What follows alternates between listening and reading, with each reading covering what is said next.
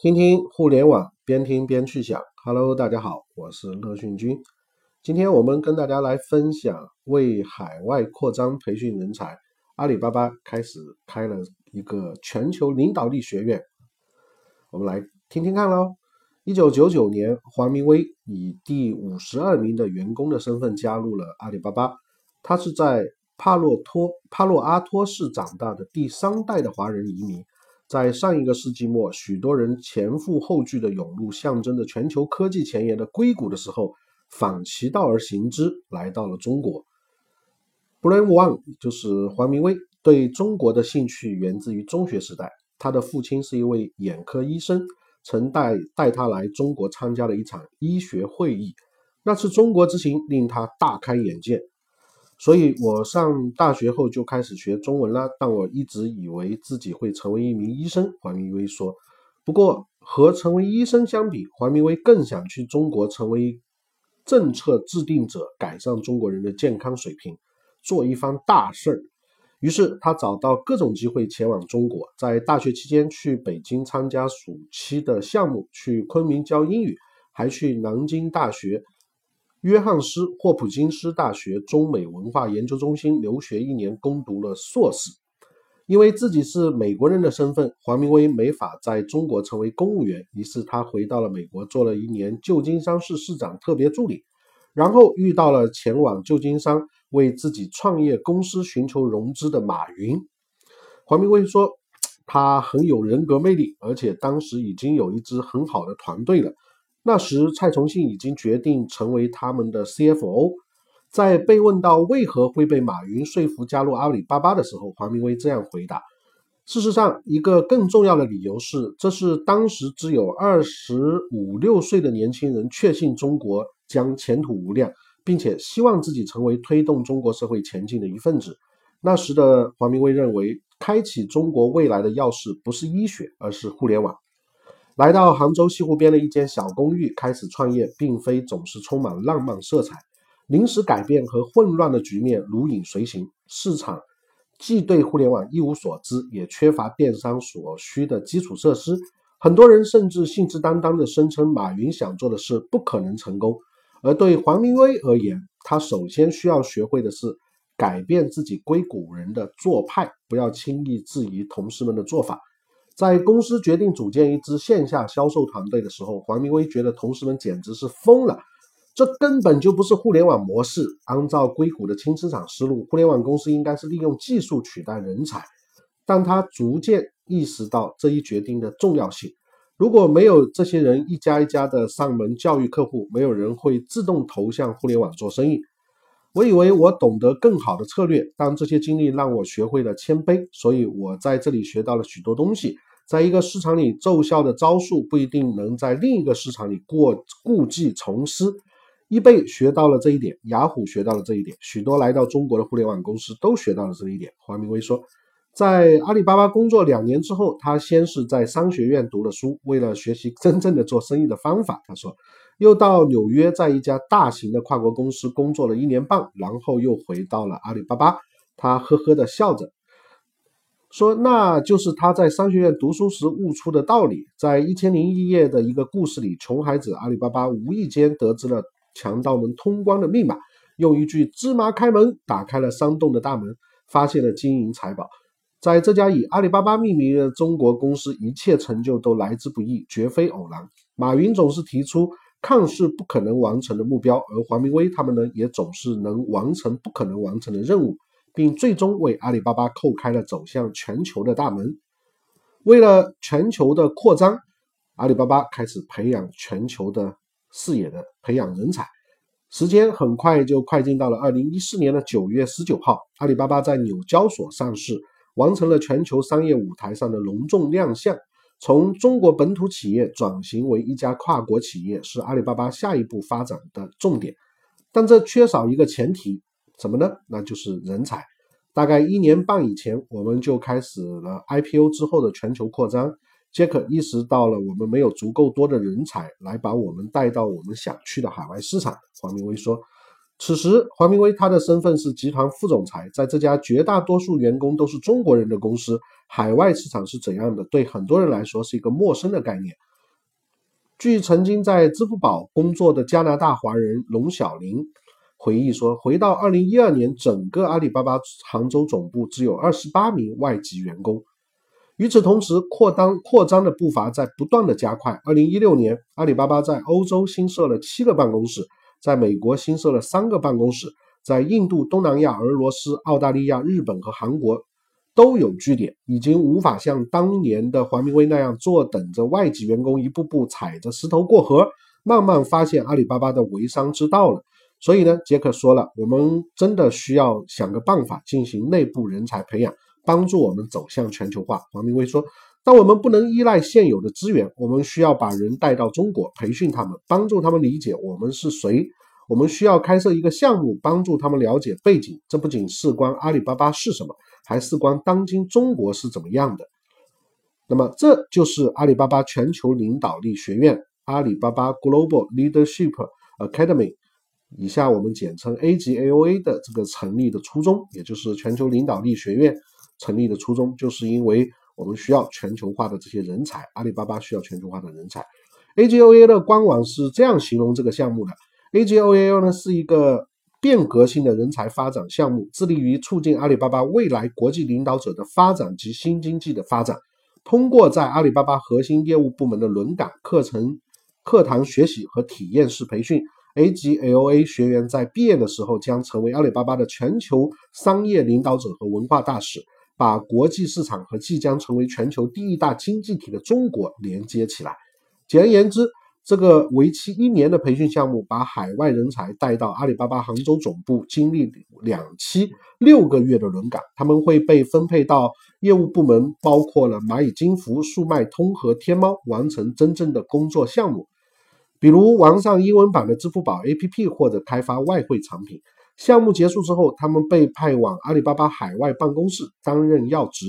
乍看之下，A G A A 很像。那些从国际跨国公司中流行开来的管理培训生项目，但身为 A 级 LLA 项目负责人的黄明威在谈起 A 级 LLA 在和管理培训生项目的区别的时候啊，流露出一种颇为无私的理想主义色彩。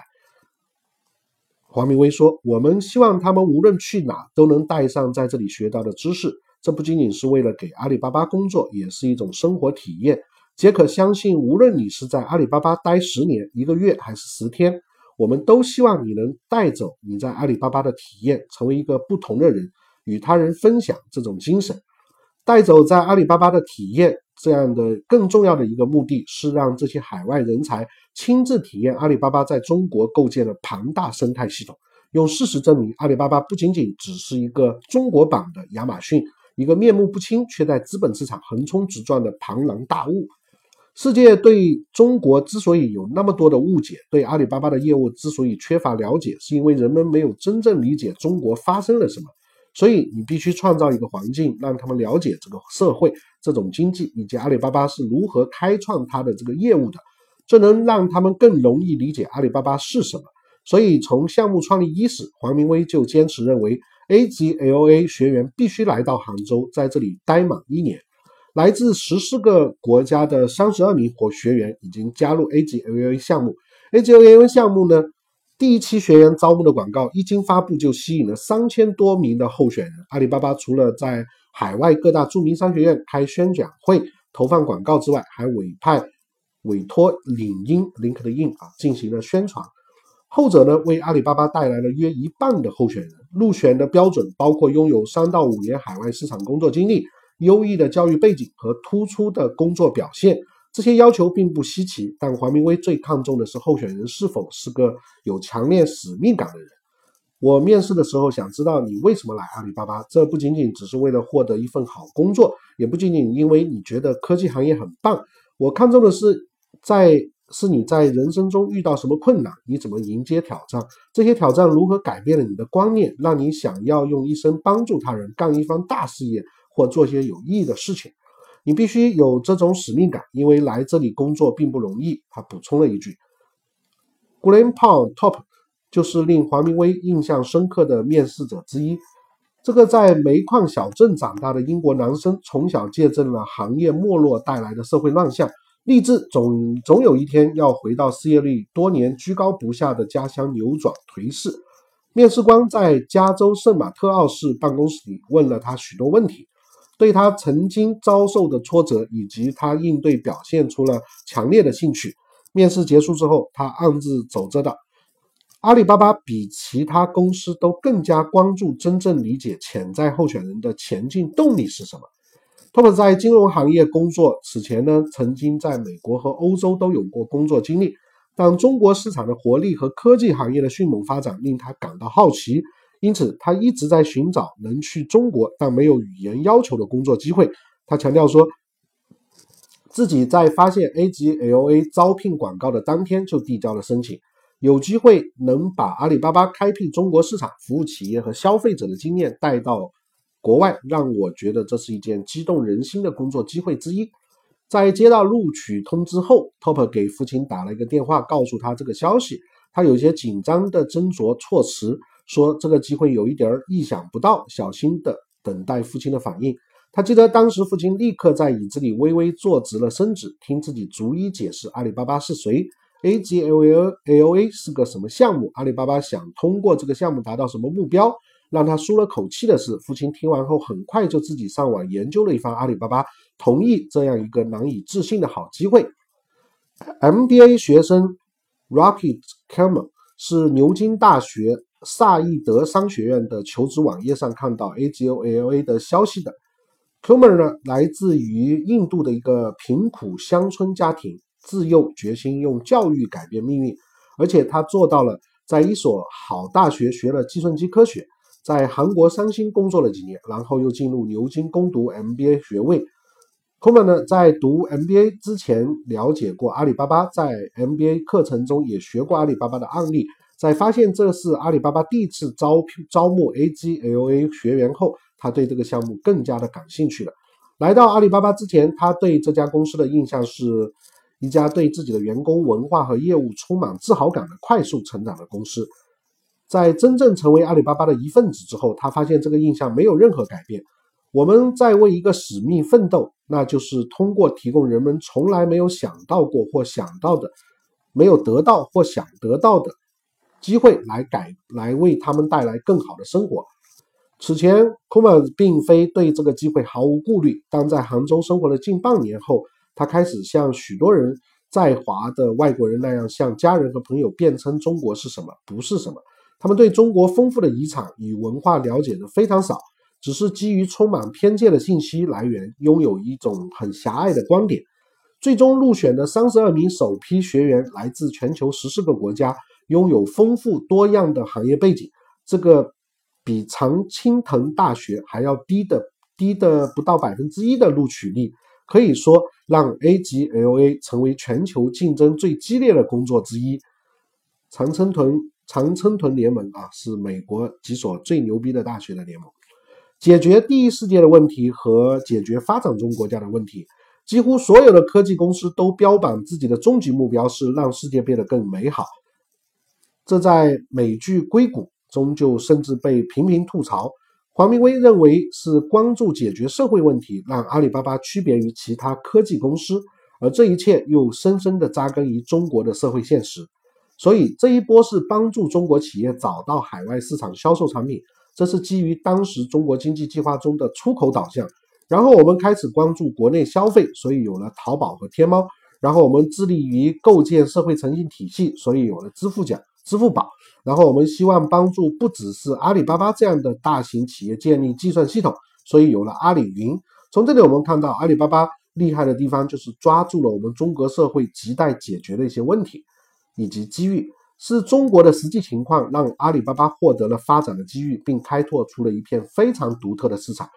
就某种程度而言，黄明威口中的不同真实，不同其实就是让世界变得更美好的一种更接地气的版本。回到美国的时候，他经常发现周围人无法相信阿里巴巴能够通过支付宝实现百分之八十的手机交易。在美国，手机的这一个比例大概约为百分之十七，这是阿里巴巴在这个缺乏信用卡使用习惯和信用系统的国家找到了应对之道。然而，一直坚信自己的科技力量全球第一的美国人，没有看到中国正在奋起直追，甚至在某些方面已经超越了美国。黄明威很喜欢和硅谷人交流，看他们正在做什么。但他发现自己越来越需要克制住脱口而出。这个对你们来说是个好主意，但是的冲动。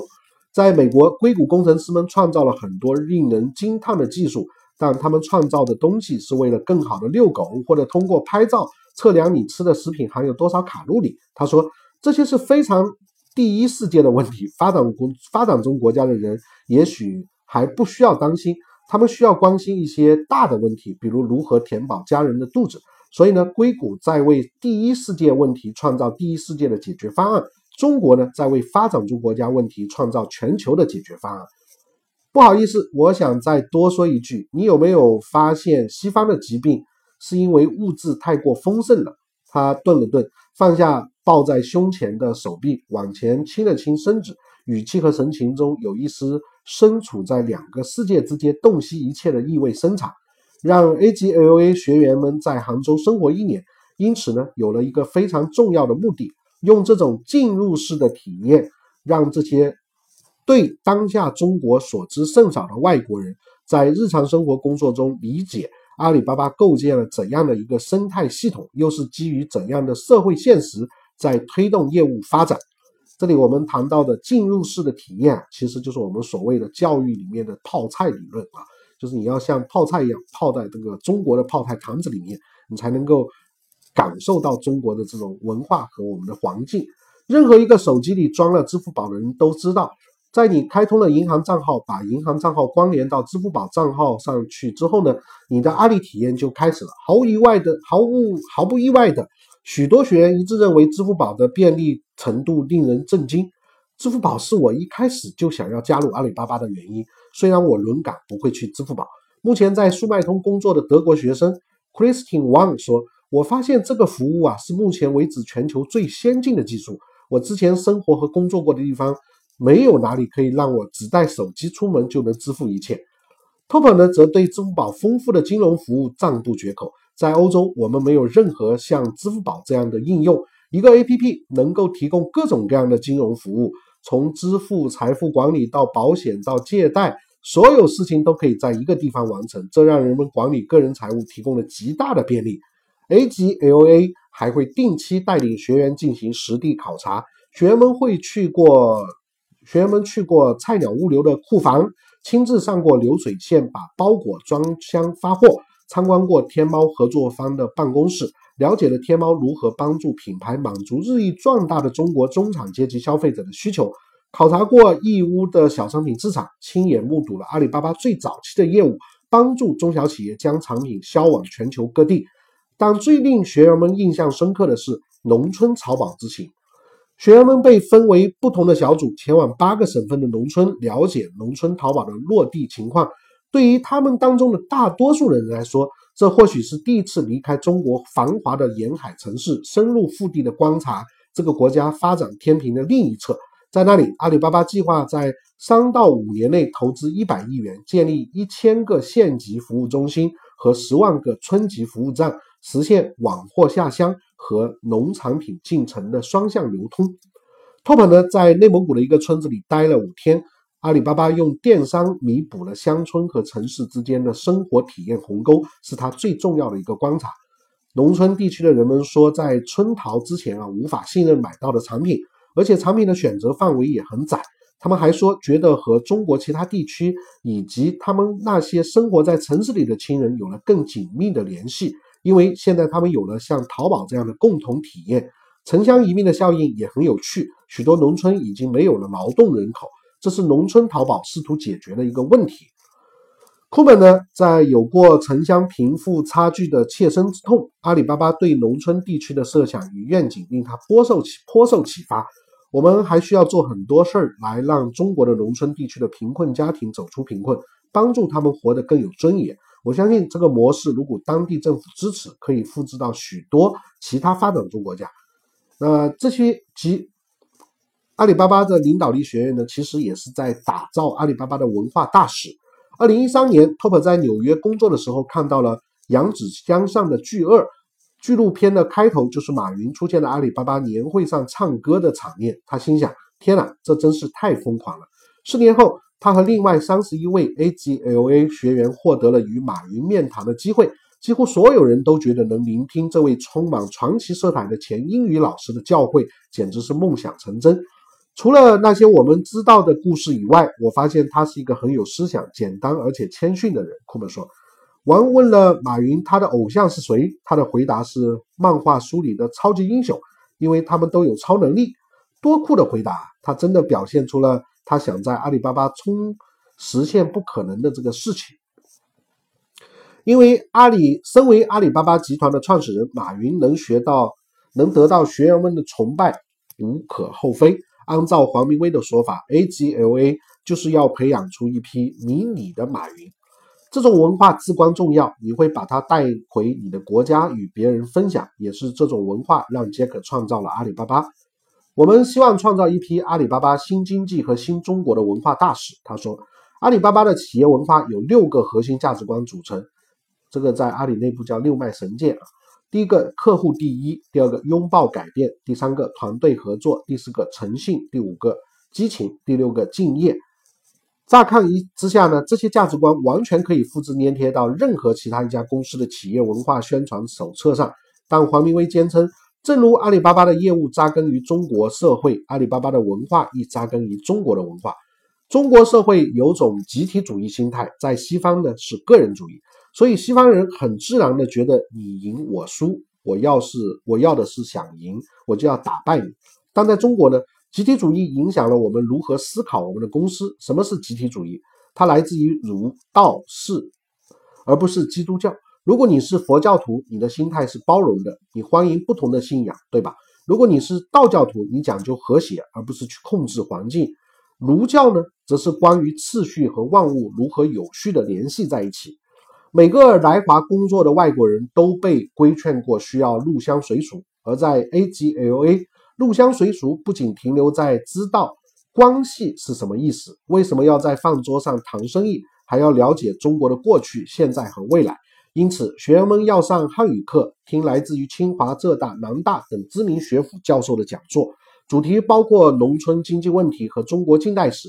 参观龙井茶园，在元宵节学会包饺子。他们甚至还会去戈壁沙漠进行为期三天的徒步旅行，发现昔日丝绸之路和当下“一带一路”之间的关系。遇见一个新的中国是 AGLA 承诺为学员提供的体验中的重要组成部分。在这个新的中国，全球第二大经济体或许即将在不远的未来成为全球第一大经济体。一种新的经济形式——互联网经济，在快速崛起。这两股重要力量正在中国发生。所以，对任何一位商业领导者来说，如果想成为全球商业领袖，你需要了解这两者。黄明威说：“全球发展的速度最快的经济体之一，全球发展速度最快的行业之一，全球发展速度最快的公司之一。”而你身处这三者之中。雷鸟教管理学院的教授 Mary T. Grand 在接受《华尔街日报》的采访时候都表示，中国企业经常在全球扩张中遇到障碍，尤其是在培养、挑选员工前往海外市场方面，在进军海外所需的技能准备上，中国公司最多处于青少年的水平。但对于阿里巴巴而言，时移世易，中国在全球舞台的角色转变，增加了他寻求业务全球化、培养海外人才的筹码。习近平在出席第四十七届世界经济论坛年会时致开幕词，号召全球共同捍卫经济全球化，共享经济全球化的成果。全球化和包容，身为美国人，黄明威有些怅然地说：“这些词是美国曾经在讲的。”但如今似乎出现了一个真空地带。身为阿里巴巴的高管，他明确意识到，当中国开始拥抱甚至宣传这些理念的时候，阿里巴巴的机会来了。阿里巴巴的海外扩张愿景，因此就是帮助全球各地所有人成为电商社区的一份子。黄明威忍不住设想，一年的培训结束后，A 级 LA 的这些。那位意大利学员回到家乡，帮助那里的一百二十万小企业把产品销往国球国际市场，应对以应对经济衰退和零人口老龄化下日益萎缩的欧洲市场。你知道吗？意大利卖给瑞士的葡萄酒数量超过了卖给中国的数量，这意味着中国市场有巨大的潜力。而且中国人喜欢喝葡萄酒，他们喝法国葡萄酒，但他们不知道是意大利葡萄酒有多好。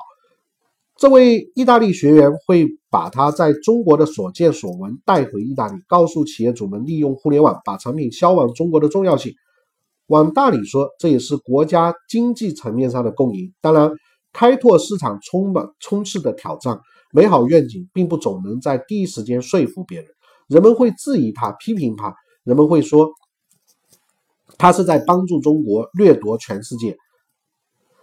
他要做的就是坚持己见，解释为什么事情不是这样，为什么他相信这真的对意大利是件好事。黄明威说：“身为过来人，他对学员即将面临的种种挑战最为清楚不过。我们是这一现象的一部分。二零一六年双十一结束的时候，阿里巴巴当天的成交总额为一千两百零七亿人民币，再次创造了世界纪录。闭幕讲话上，马云重申。”未来阿里巴巴的一半营收将来自海外。那些为了帮助阿里巴巴实现这一目标而被召集到杭州的 A 级 LA 学员，转眼间发现项目已经过半了。库本觉得每一天都是一种全新的经历，唯一可称作典型每日体验的就是拥抱变化和团队合作。黄明威已经看到了他们带来的积极影响，每个礼拜。学员都要参加一到两次分享会，向中国同事们介绍自己国家的文化、历史、商业文化和消费行为。分享的内容甚至详细到如何做出更容易被外国人接受的讲演，如何更有效的与国际商业伙伴交流。所以，这种分享是双向的。对于我们来说，这很重要，这是为了提升这家公司全球化的能力。每年开设两期 A 级 LOA 项目是黄明威目前的计划。新一期的学员招募正在进行当中，这一次将有六千名申请者争夺三十个学员名额。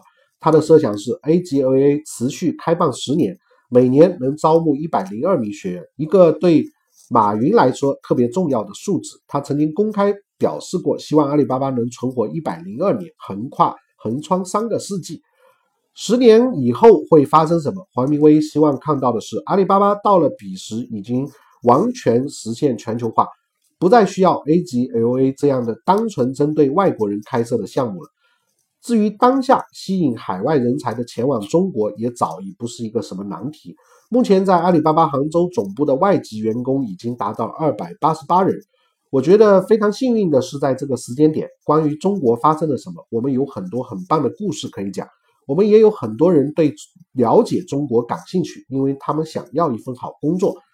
把中国变成如此突出的前缀，显然是阿里巴巴的吸引力的重要组成部分。在采访结束的时候，我忍不住地说：“我觉得阿里巴巴是在利用外国人对中国感兴趣这样一个事实。” Well，黄威只沉吟了一下，很快回答说：“我们在借力。我不知道利用是不是一个合适的词。我的意思是，它就是这里，不是吗？需求就在这里。这部分是因为中国当下发生了什么，我们就在这里。”我们就是这个现象的一部分。那这是我们在界面新闻上看到的一篇关于阿里成立 A 级 VOA，啊，也就是全球领导力学院，为全球扩张培养人才。那其中我们会看到中国的现在的崛起，尤其是我们提倡的全球化。那美国呢，反而现在在淡出全球化啊。当然，美国还是个庞然大物。那阿里巴巴呢，又是抓住了这样一个时机啊，真的是非常值得期待。阿里呢？毫无疑问，现在已经是一个庞然大物，甚至连比尔盖茨都说，马云很可能会成为世界首富啊！因为马云还有另外两家公司，蚂蚁金服和菜鸟物流这两家公司，无论哪一家上市，都是巨无霸型的，五千亿美金以上的这种估值啊，那市值是相当厉害的。那马云很可能真的会成为全世界最富有的人。那我们可以看到，在这个时代。阿里的成功是马云的智慧和中国这样一个时代的这个进步留下的这么一个机遇。那么在我们培训圈里面呢，也会经常讲，呃，领导力，讲团队管理，讲执行力。啊，我们说基层通常讲执行力，中层讲管理的能力，高层的讲领导力。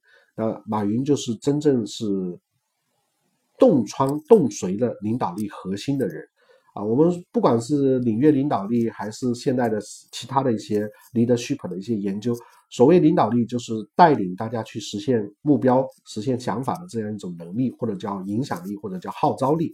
比如说毛主席啊，比如这个世界上所有开天辟地的这些人，都是领导力最强的这些人，包括我们国家的习大大领导者，他们也是在真正的践行领导力的这个实践。但领导力会有很多核心，有些来自于权力，有些来自于你的专业，有些来自于你对社会、对于市场的认识和创新创造。那马云呢，是真正的用他的事实缔造了阿里巴巴。他的领导力毫无疑问是企业家当中，或者是在我们的所谓的呃无法用培训的这种讲课的这个方式去证明的，因为我们说教授啊，通常只是在研究马云怎么样成功，但是马云是自己实践的成功。那相相形之下，高低就立现。虽然树大招风啊，那到了一定程度也会引来一些啊其他的这个非议。那我觉得没有明星的这个明星啊。就不没有绯闻的明星不叫明星是吧？啊，没有这个负面的企业家，很可能呃也不叫没有负面啊，就是没有争议的这个企业家，很可能也存在一些，就说明他的这个得罪的人不够多啊，市场不够大。那马云时至今日啊，成为这样的人物之后，肯定也会有不同的意见。但是我觉得任何一个学习都是我们遵循。自己你要取得什么？因为在这个世界上面，我们已经没有办法去复制像阿里这样的模式跟企业了。但这个过程里面，我们不得不佩服马云的智慧、马云的领导力和马云的布局。在刚刚听我们这一篇全球化的这样一个全球化领导力学院的这样一个事情的时候，我们就知道阿里未来的下一步会是全球化浪潮当中很重要的一份子。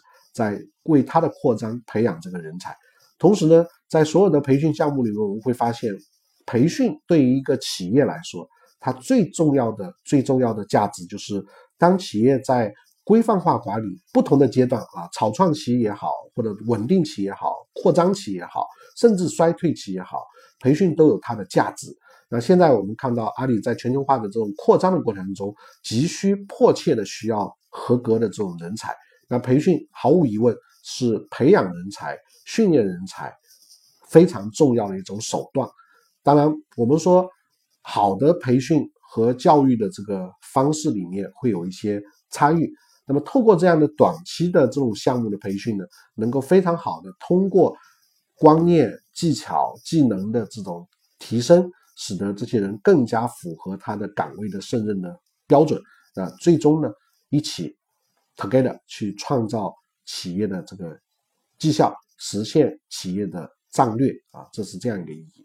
好，所以实际上原汁原味的一些企业内部的一些培训啊，是非常有意思的。那大家一定要标关注，像华为啊、阿里啊啊这样一些苹果啊这样一些标杆的公司，包括国外的一些公司和国内的这些公司，万达啊这些公司。